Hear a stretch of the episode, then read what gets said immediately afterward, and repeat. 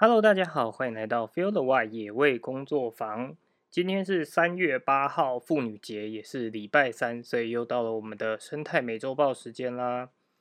这个礼拜呢，准备了大约八则的新闻，想要跟大家做分享。但是从标题就可以看到，这个礼拜的新闻其实相对来讲，可能比较呃悲伤一点啦。好，废话不多说，马上进入我们这个礼拜的第一则新闻。台中大肚山火烧山，波及鹿群，惊见鹿尸八路狂奔。在台中市龙井区的竹坑南寮步道啊，在二二八连假发生了大火，起因可能是附近的大肚山公墓焚烧野草造成了火灾。那这次的火灾呢，造成观景平台跟步道的周边植栽都被烧毁了。更令人痛心的是，有八只鹿群在焦黑的山坡地上面狂奔逃难。然后在火势退去之后，也发现了有一只就是鹿，它就是被火烧山之后葬身火海，成为了焦尸。那台台湾山林富裕协会的执行长指出。大肚山区的栖地已经遭到严重的破坏，野生动物像是穿山甲、白鼻星的数量都锐减。那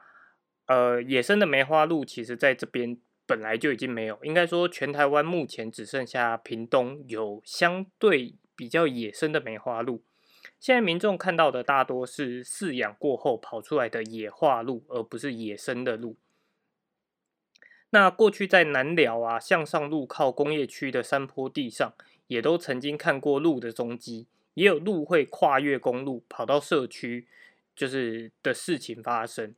那为了避免大型动物出没可能造成的危险，所以也有请市政府在这边设置了小心鹿出没的路标，提醒大家。那这次的火灾除了造成呃，就是步道许多的植物跟树林烧毁。还有步道上的部分路线呢，也遭到了毁损，所以呢，市政府也特别提醒大家说，就是目前主步道虽然仍然可以通行，但是有 A、B、C 三条支线的步道已经封闭起来了。那提醒民众不要靠近，也不要擅自闯入，避免发生危险。好，呃，这则新闻的话，主要有两个重点。第一个就是火烧山造成了鹿只死亡嘛，那这个部分的话，其实下一则新闻也是相似的新闻会再提到。那另外一个就是野生的梅花鹿这个部分，呃，大家可能都听过梅花鹿，也都认为梅花鹿是台湾原生的动物，但实际上现在呃梅花鹿它处在一个非常尴尬的状态，就是。原本台湾是有野生的梅花鹿，但是在呃以前就是清朝那时候，因为大量的外销鹿皮，所以导致呢梅花鹿它在野外其实已经绝迹了。那在我们发现说，哎，梅花鹿要在野外绝迹之后，我们就呃许多保育的学术单位啊，就赶快的想办法想要复育梅花鹿，所以就跟许多的养鹿场去找他们有没有以前抓梅花鹿在饲养的梅花鹿。运到了当时的圆山动物园，也就是现在台北动物园的前身。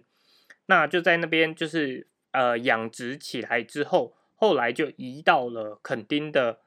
呃社顶公园去做，就是算是比较大环境的圈养。那在这个地方，其实，在社顶公园现在也是富裕的蛮好的，但是也就变成说，有许多人在质疑说，这样子的梅花鹿到底它应该要算是野生动物？还是它是家畜，那目前还没有一个主管机关愿意出来出来承担这样子的责任，所以呢，梅花鹿现在的身份就相当的呃，就比较尴尬。那除了在社顶公园这边有梅花鹿，然后也因为它的族群数量不断的增加，有一些鹿鹿只就会跑出了边界，然后跑到了呃，就是附近去危害了一些农作物。那除了垦丁之外，其他地方也有人哎有看过类似梅花鹿或者是水鹿。这原因主要就是，呃，有一段时间台湾很流行所谓的养鹿场，可能在做鹿茸啊，或者是其他的鹿的产制品。那这些鹿养一养之后，可能遭遇台风，或者是哎养久了之后那个养鹿的农农人，他就把这些鹿随意的放生，也就导致了其实在很多地方你可能会有看到鹿，但这些鹿它都不是台湾原生的，就是野生动物。这个礼拜的第二则新闻呢，跟刚刚那则非常的像，它是悲伤野生动物日，宜农民烧杂草酿祸，石虎宝宝惨成焦尸。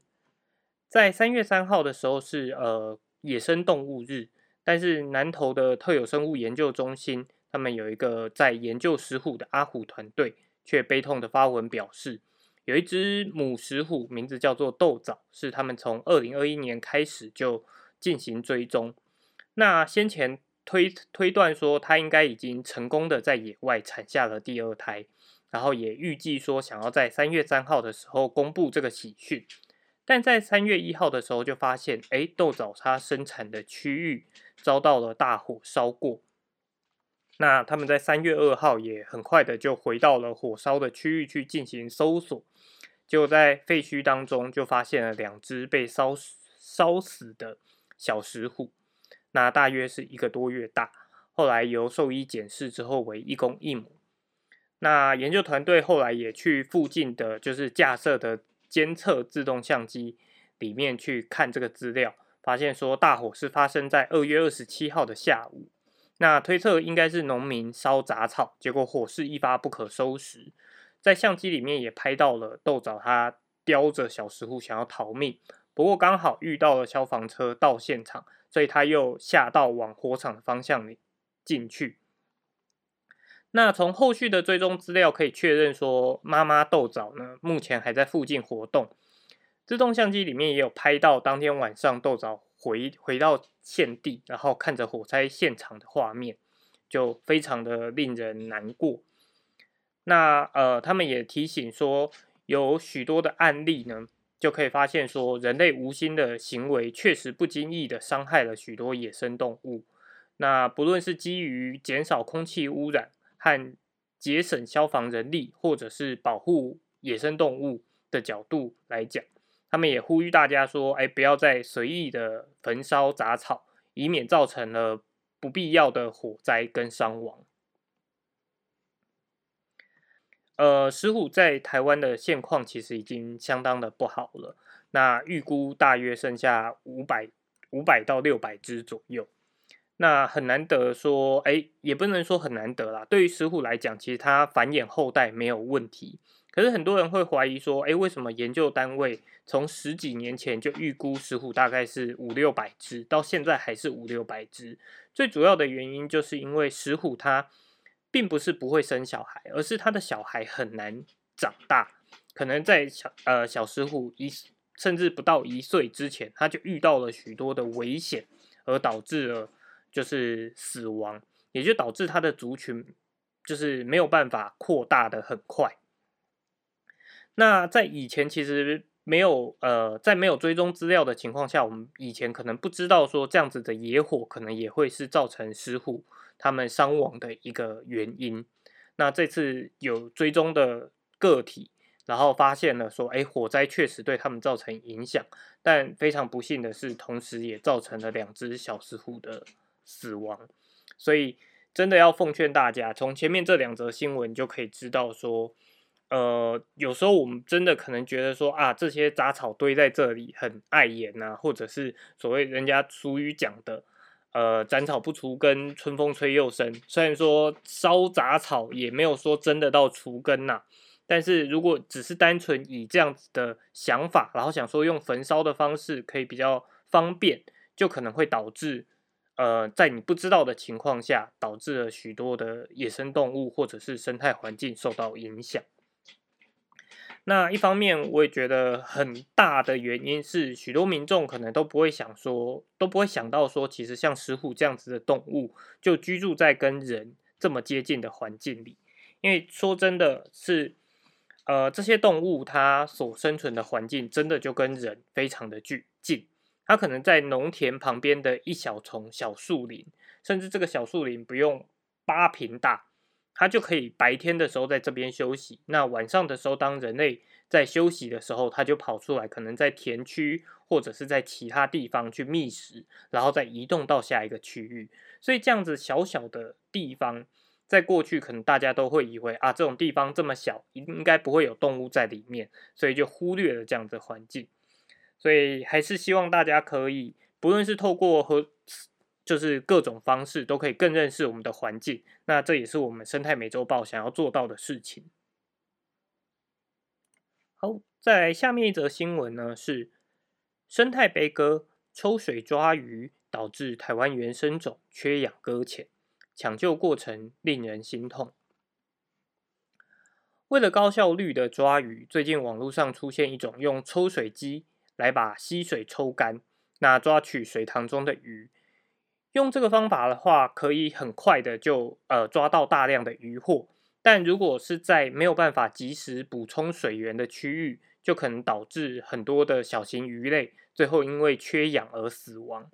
那这当中可能多数都是台湾原生的鱼类，那其中更有可能有一些是相对来讲比较珍贵的台湾原生种。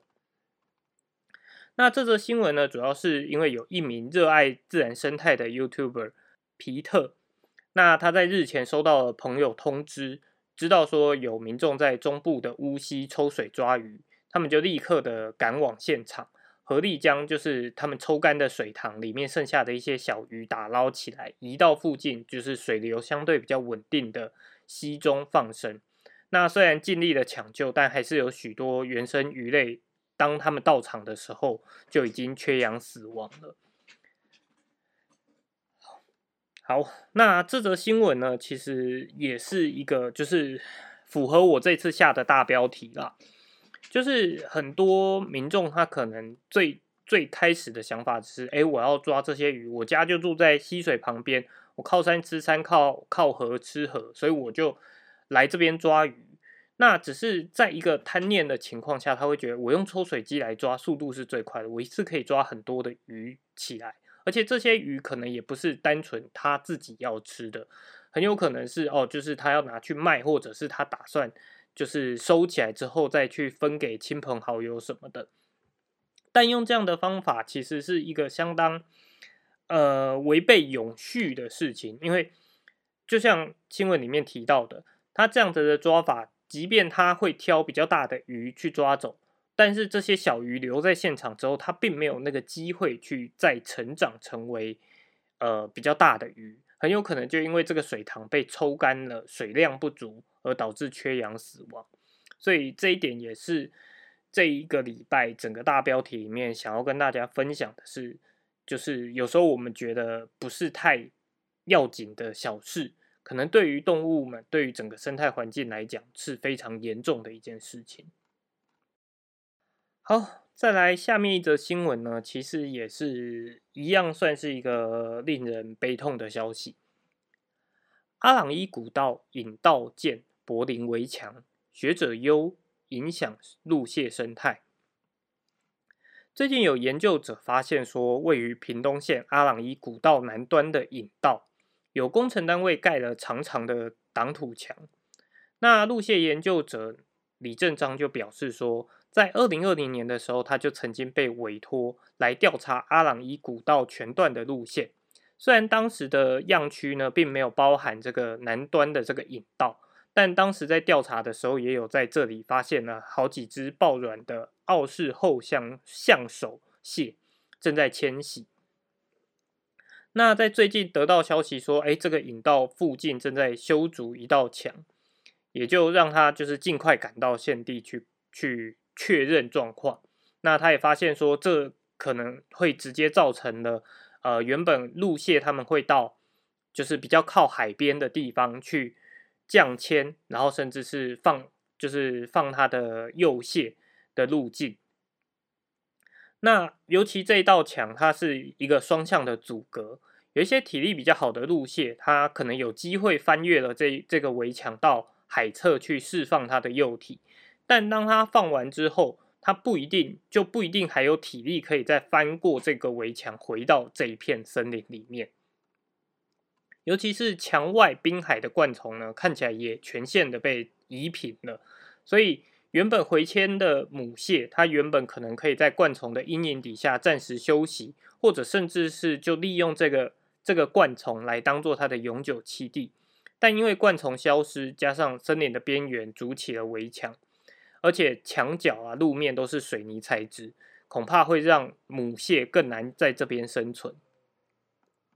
那呃，路蟹研究者也表示说，其实要避免这些问题非常的简单，只要在施工前多方的咨询，加入一些简单的动物通道，保留几处的灌丛，这样就可以让工程跟生态并存。但这项工程在动工前呢，它没有经过生态检核，所以外界并没有机会加入讨论，就产生了这样一道就是完整阻隔了生态的柏林围墙。因此，也他也呼吁说，主管机关尽快的去亡羊补牢，避免造成了阿朗伊路线的生态浩劫。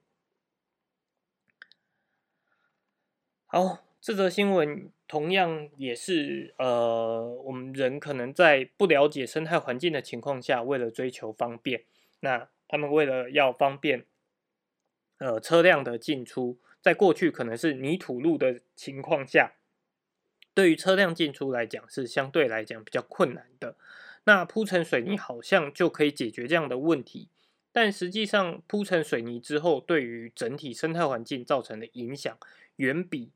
呃，我们所想象的来的大，那包含水泥它的不蓄水，所以对于整个就是附近的植被啊什么的水水地面水的流量也会突然变得比较汇集，影响也会变得更大。那在水土保持上面，其实也会有更多的困难出现。下面一则新闻是世界海草日，海草床蓝碳助助减碳。但每年净消失一点五 percent。在二零二二年的五月呢，联合国宣布了三月一号是世界海草日。根据联合国的资料指出，海草床大约占海底面积的零点一 percent。那海藻床不仅能为数千种的鱼类啊、海马、海龟等提供食物和栖息地，而且可以透过过滤循环。和储存养分等来改善水质的情况。另外，它还有一个非常重要的功能，就是减碳。呃，像一般我们所熟知的森林碳，就是在地面上种树木这样子的森林碳呢，我们可以称作为是绿碳。那另外还有另外一种称作为蓝碳，就包含了海草、盐藻地、红树林跟藻类等等。那这些海藻床呢，估计。可以储存一百九十九亿公吨的碳，所以呢，对于整个地球的减碳功能来讲，储存碳来讲是非常重要的一一份子。那此外，海草呢还能够减少波浪的能量，保护人们受到淹水等风险。但是这样子就是这么有用的海藻床，从一九三零年开始就持续的在减少，并且每年以一点五 percent 的全球覆盖率面积来快速的，就是消失。目前已经有百分之三十的海草面积消失了。那海草面积消失的原因有非常的多，像是化肥污染物造成了海藻的增生，那就会导致了在呃，就因为海藻它是比较在海面上的，就会阻挡了阳光照射，就进而影响到了海草的生长。另外，海海洋温度的升高也威胁着海草的适应力跟繁殖能力。所以在联合国十七项二零三零年永续发展目标中，就有保育海洋生态、提倡人类永续利用海洋生态系、确保生物多样性，并防止海洋环境劣化这个项目列在其中。那此外，海洋生态呃海草生态系呢，在二零二零年后也被纳入了全球生物多样性框架和生物多样性公约，这都彰显了就是联合国呼吁全球保护海洋生态跟生物多样性的决心。好，这则新闻主要是在过去，可能在我自己没有翻到这篇新闻前，可能都不会注意到说，其实像海草对于全世界的减碳来讲是一个这么重要的的部分。那因为海草跟我们的生活相对来讲好像也比较远，所以可能就会忽视掉这个部分。但就像前面讲的，但在我们不了解的情况下，忽视就可能导致的伤害。那所以也希望介绍，让更多人知道说，哎，海藻海草床其实对于世界来讲是重要的。那当然里面也有提到说，海藻海草面积减少的原因。包含了化肥啊、污染物这些，导致海藻增生。那这些情况下，我们能做的，当然一方面，因为我们不是长时间生存在海里，所以我们能做的就是在不管是河流的污水排放，或者是化肥的使用上，都尽量去减量。就相信对于整体的海洋生态是慢慢的一点一点的恢复。那另外包含了海洋温度升高，这个也是跟全球气候变迁有关。所以，呃，虽然说海草并不是我们很直接能够做什么就能够去快速的富裕它或者是保护它，但是从日常生活中去减少污染，对于海草来讲，也许就能够慢慢的让它恢复到往日的荣景。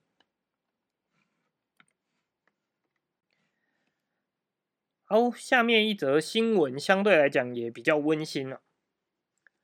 善待动物，印度神庙改用机器像敬拜，响应减少动物虐待行为。印度南部的克勒拉省，一度印度教庙宇在印度的善待动物组织支持之下，启动启用了用机器像来进行宗教仪式。那也获得许多民众的支持。这只身高约三点二公尺、重八百公斤的机器象拉曼，在二月二十六号的时候，就是在克勒拉省特里苏尔县的黑天庙，开始代替真相来执行宗教仪式。那在克勒拉省呢，大象其实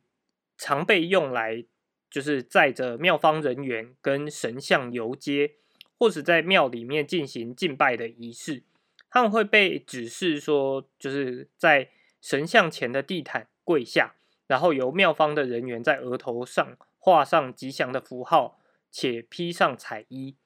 那仪式通常会伴随着震耳欲聋的鼓声。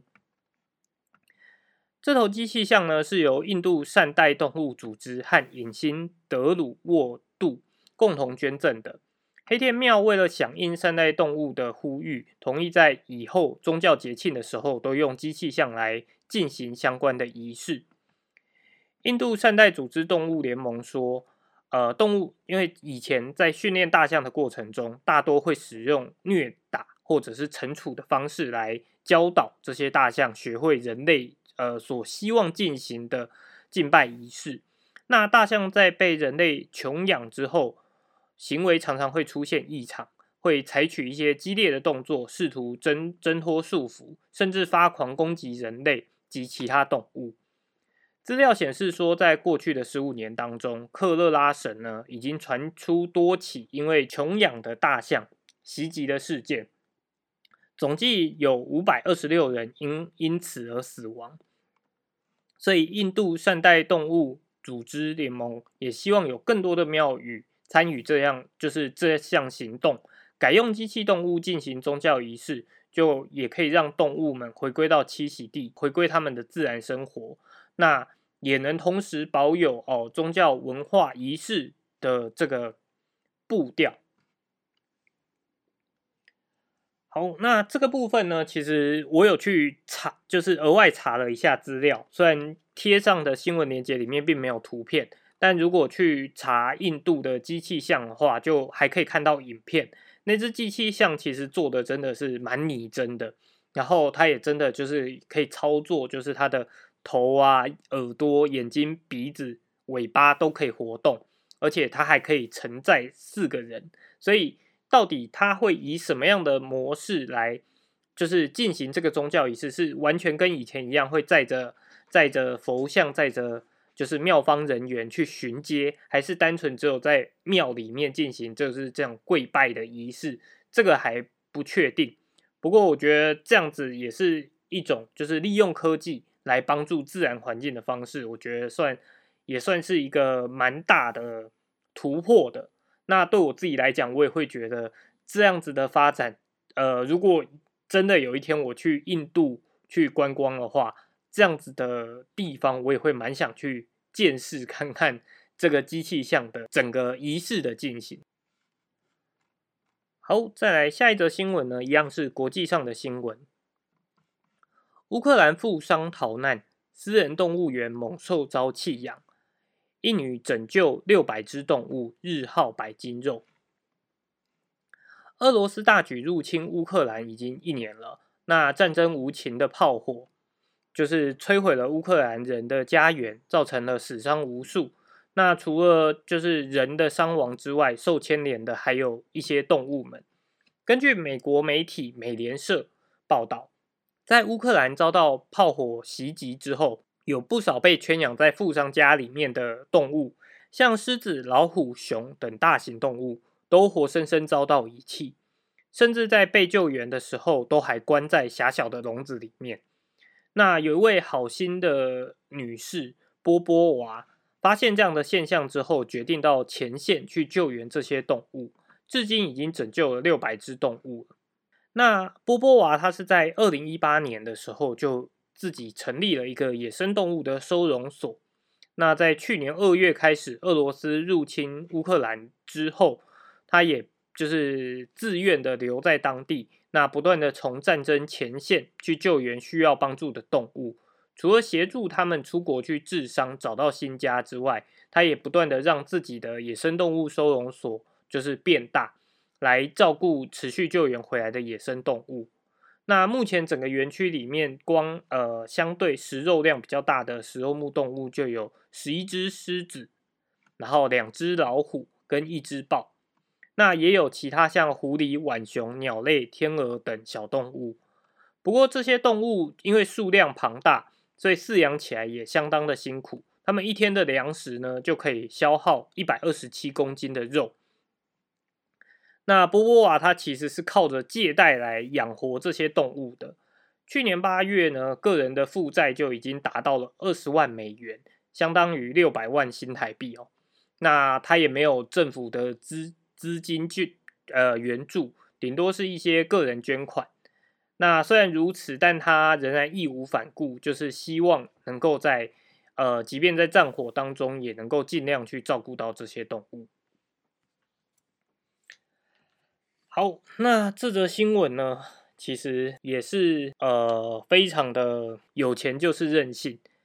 因为这个就是你看富商为到底为什么你在没有战争的时候就要把狮子、老虎这些动物给养在家里呢？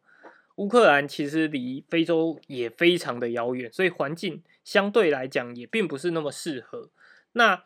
只是为了单纯满足人类的炫耀的欲望，然后就就把这些动物千里迢迢的移到了乌克兰，然后在发生战争的时候，就完全把他们当做弃子，就不顾他们，自己就逃亡了。那这样对待动物的方式，或者是这样子，到底？对于环境来讲，真的是有帮助的吗？那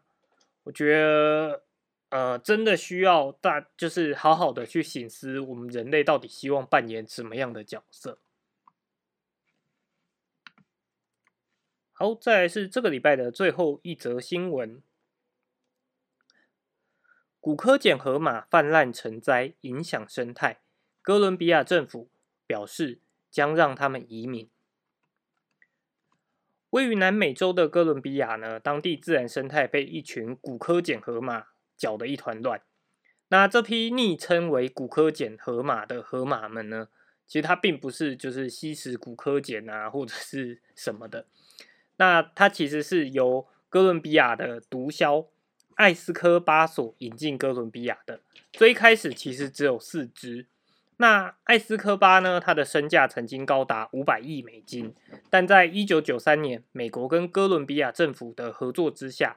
被就是特别行动小组开枪开枪击杀了。在当时呢，艾斯科巴拥有一座占地七百英亩的野生动物园。那当特别行动小组袭击艾斯科巴时，动物园里面有四只河马逃脱。当时警方并没有特别在意，想说河马会就会死在野外。但经过了二十七年之后，这四只河马竟然就是繁衍成了一百三十只的巨大族群。那美国的美联社新闻呢，也推估说，在未来八年很有可能会暴增到四百头。如果继续放任不管，将会影响当地的生，就是造成当地的生态浩劫。哥伦比亚的环环保部门表示，目前政府有意捕捉其中的七十只，转送给印度和墨西哥。他们将就是用食物来诱拐这些野生河马进到铁笼。那也有其他地区，像厄瓜多、菲律宾、波扎那，也传出有兴趣想要跟他们就是接手一些河马。好，这则新闻呢，其实跟上面那则一样啊，就是有钱就是任性。你看，一个毒枭他赚了很多钱，就想要搞一些有的没的，引进了河马，然后这些河马在当地，虽然说并不是这个毒枭去导致这些河马逃窜的，但呃，这些河马在逃窜之后，当地政府本来也想说啊，应该没什么，应该就会死掉。结果就变成了一百三十只这么多，那一百三十只河马其实是相当恐怖的，因为河马其实是非常危险的一种动物，它在非洲的动物排行榜里面可是就是危险度是名列前茅的。所以这一百三十只就是河马，即便呃政府很顺利的移除了百呃里面的七十只，转送给其他国家。里面仍然还有七十只存在，那后续会怎么发展，就